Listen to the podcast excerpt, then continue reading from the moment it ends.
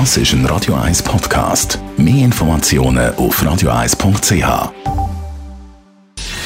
Gesundheit und Wissenschaft auf Radio 1. Unterstützt vom Kopfwehzentrum Irlande Zürich. www.kopfwww.ch ja, es ist die große große Meldung aktuell. Es gibt eine erste äh, Impfstudie äh, breit angeleitet zum Corona-Impfstoff und die ganz spezifische Impfung von den Unternehmen Pfizer und BioNTech.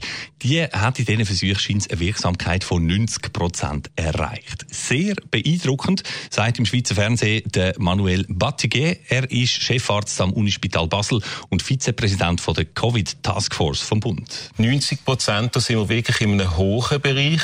Wenn sich da dann genügend, zum Beispiel 80 Prozent impfen lassen, dann kann man wirklich das R0, also die Übertragungsrate, ganz signifikant senken. Und das wäre dann wirklich ein riesiger Schritt.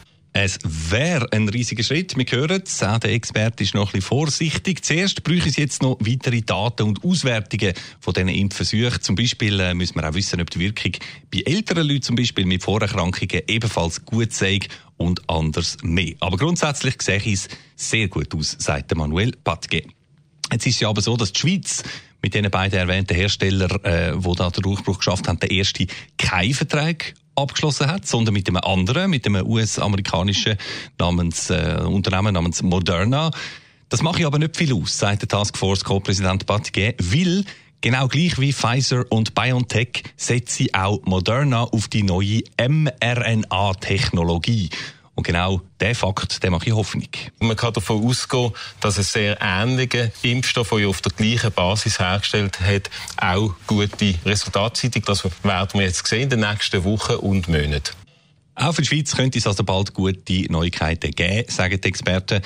Dann äh, kommen dann natürlich gerade die nächsten Fragen. Wer kann sich impfen lassen? Wer will sich auch überhaupt impfen lassen und wer nicht? Mehr zu diesen Fragen dann übrigens auch noch zwischen 11 und 12 da auf Radio 1.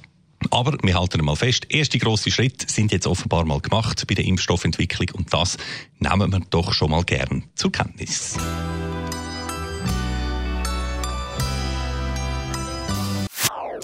Das ist ein Radio 1 Podcast. Mehr Informationen auf radio1.ch.